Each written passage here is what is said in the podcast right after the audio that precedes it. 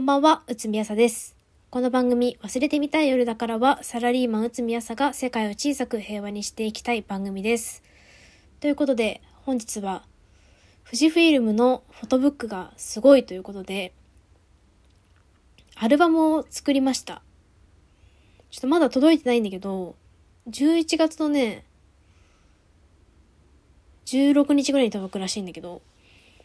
作ったのは11月のいつだ ?7 日か6日か、そんぐらいだったと思うんですけど、とにかくアルバムを作って、で、な、なんで作ったかっていうと、フォトウェディングの写真を撮ったんですよ。フォトウェディングの写真を撮った。フォトウェディングの写真のデータが届いたんですよ。で、そのデータをもらったまま放置してたんですけど、義実家からフォトウェディングの写真ちょうだいよって言われて、あーっつって、とりあえずデータだけ先に送ったんだけど、まあアルバムとかあった方がいいかなと思って、っていうかもともとアルバムを渡しますみたいな話をしてたんだけど、私がめんどくさくてアルバム作ってなかったのよ。で、実家の方にも聞き取りしたら、あ実家も、あアルバム欲しいみたいな感じになって、で、まあせっかくお金かけて写真も撮ったし、あの、義実家と実家にアルバムを送ろうってなったんだけど、アルバム作業ってめんどくせえのよ。めんどくせえっていうのは、なんかこう、いろんな各社さ、レイアウトをなんか用意してくれてて、このページでこう、このレイアウトで写真はこれでみたいな感じでピコピコって当てはめられるだけでできるんだけど、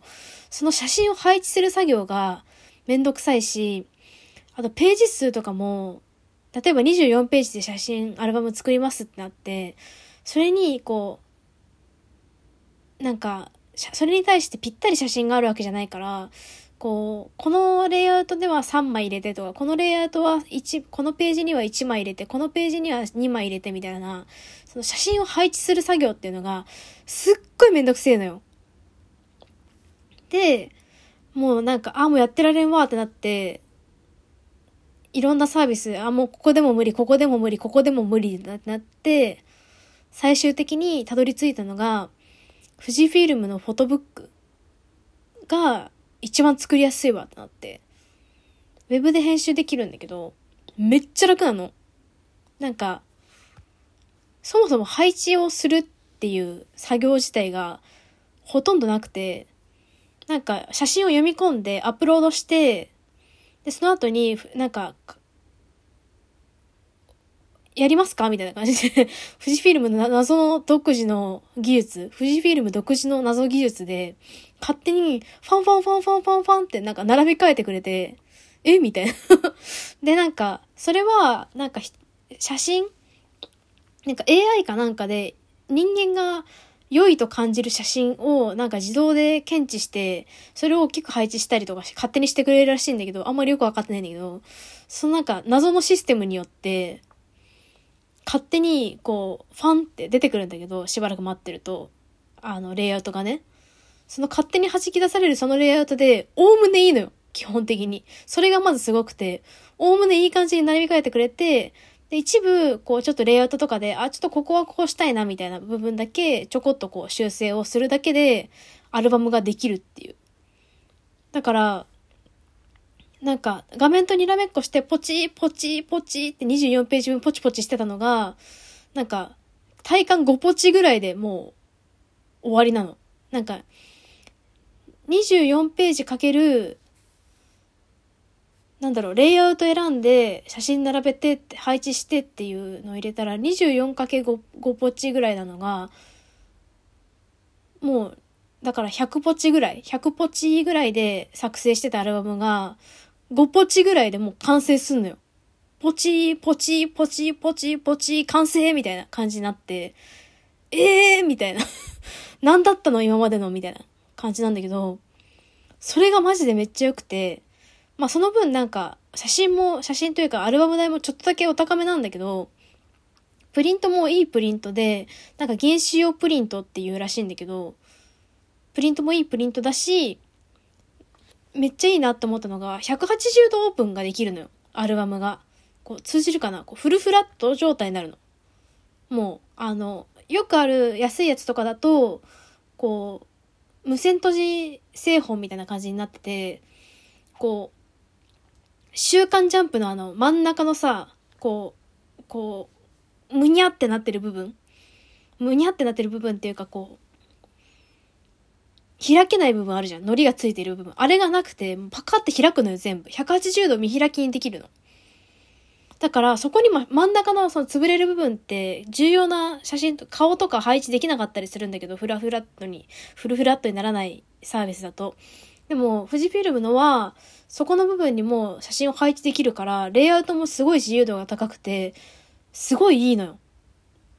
で、めっちゃ楽じゃんってなって、今まで100ポチぐらいで作ってたやつが5ポチぐらいで作れるようになったから、もう完全に諦めてた新婚旅行のアルバムもついでに作りました。新婚旅行のアルバムに関しては、写真がもうなんか270枚ぐらいあって、はあ、これどうすっかなっって思って、完全に作業が止まってたんだけど、もう富士フィルムがもう完全に全部やってくれた。もうファンファンファンファンファンファンファンって。あの謎技術もうちょっとね、押してった方がいいと思う。なんか、詳しい人にもっと語ってほしいもんな。富士フィルムのあの謎技術。すごい技術だと思うんだけど、なんか、結構その、どんな人が作ってるのかなと思って見ていくと、やっぱり子供とかいる人とかは、こう、アルバム、まあ、七五三とかさ、あるやん。あと、生まれましたみたいな写真とか、あと、何歳ですとか、なんかそういう写真とか、をまとめるのにもめっちゃもう選べない写真がみたいな感じになるやん絶対でそういうのもなんかこう自動でファンファンファンファンってやってくれるからなんかサクサクアルバム作りたい人とかにはめっちゃいいなって思ったまあ私の私たちの場合は子供を産むかどうかはわかんない産む産むか生まれるのかもうなんかもうどうなるのか全然わかんないんですけどなんかまあ生まれなかったとしても旅行とか行くだろうから、まあそれの様子とかをアルバムにまとめたりして、ホクホク生きていて、生きていきたいなと思ったりなどしました。あとやっぱ私、アルバムめっちゃ好きなんだなって思った。よく考えたら高校の時も卒業アルバム委員長だったわっていうことを、なんかこの間同窓会で、そういえば、内海さん卒業アルバム委員長だったよねみたいな。当時の写真とか持ってないって言われて、いや、さすがに持ってないわ、つって、ごめんっつったんだけど、よく考えたら卒業アルバム委員長だったなっていうのも思い出したりするきっかけになりました。で、あと、別に書いてるかも迷ったんだけど、あの、先週の広告のエロ漫画買うの Y だけか？の回が謎に反響が良くて、なんならいつもより良くて、あの 私のもとにいいエロ漫画情報が集まってます。笑いました。みんなありがとう。なんか、みんな意外とエロ漫画読んでて安心しました、私は。ちょっとエロ漫画情報を公開するかどうか悩んだんだけど、ちょっと、お便り誰々さんが来てます。お便りエロ漫画情報です。えっと、みたいな感じになるのも変かなって思って、どうしようかなって思ったんだけど、今のところ私の手元でホクホクさせてるんですけど、まあそのうちエロ漫画祭りとかしましょう みんなからエロ漫画を集めて 公開する回 しましょう。ということで、12月16日土曜日、ポッドキャストウィークエンドに出展します。ステッカーとチラシは完成しまして、今入稿も済んでて、届くのを待っているっていう状態です。で、あとは、ポッドキャストご朱印帳が、まあ、今週来週ぐらいになんとかできるんじゃないかなっていう感じの見込みです。で、グッズの発注見込みを予測するためのアンケートを概要欄にてご協力募っておりますので、ポッドキャストウィークエンド遊びに行くよっていう方は特にご回答いただけると助かります。ということで、忘れてみたいよりだからは毎週金曜日配信しております。番組のご感想は Twitter でハッシュタグわすよるでつぶやいてください。それでは、おやすみなさい。